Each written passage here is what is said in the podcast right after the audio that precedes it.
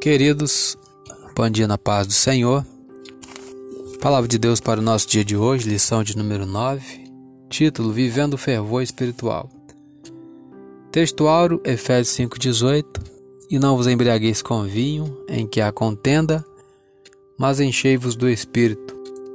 Verdade prática, ser cheio do Espírito pode se referir tanto ao batismo no Espírito Santo, como também à vida plena no Espírito. Leitura diária de hoje, quarta-feira, dia 24 de fevereiro de 2021. Cheio do Espírito como indicador da vida na plenitude do Espírito. Atos capítulo 7, versículo 55.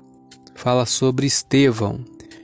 Mas ele, Estevão, estando cheio do Espírito Santo, fixando os olhos no céu, viu a glória de Deus Jesus que estava à direita de Deus e disse: Eis que vejo os céus abertos e o Filho do Homem, que está em pé à mão direita de Deus.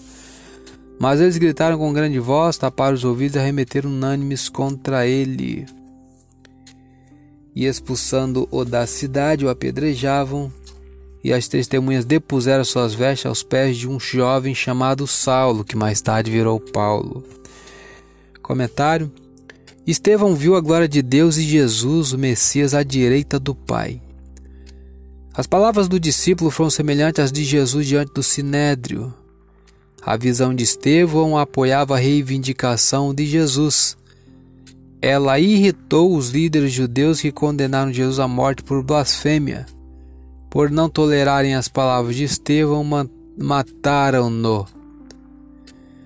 Talvez as pessoas não nos matem por testemunharmos a respeito de Cristo, mas podem deixar claro que não desejam ouvir a verdade e tentar nos calar.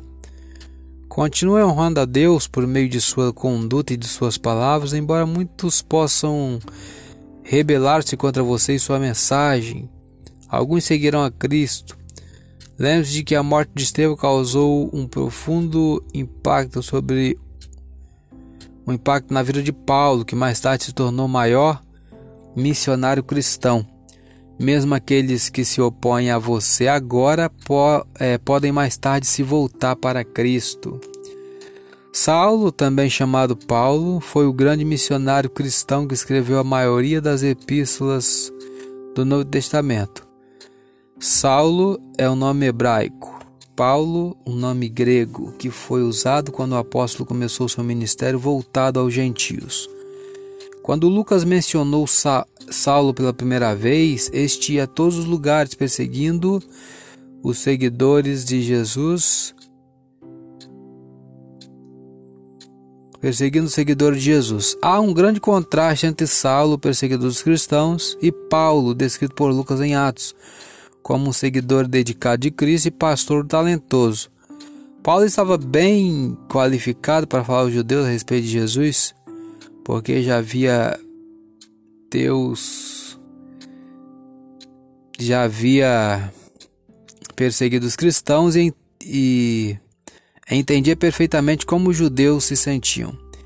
Ele é um poderoso exemplo de pessoa que, na opinião da maioria, não poderia ser alcançada e transformada por Deus.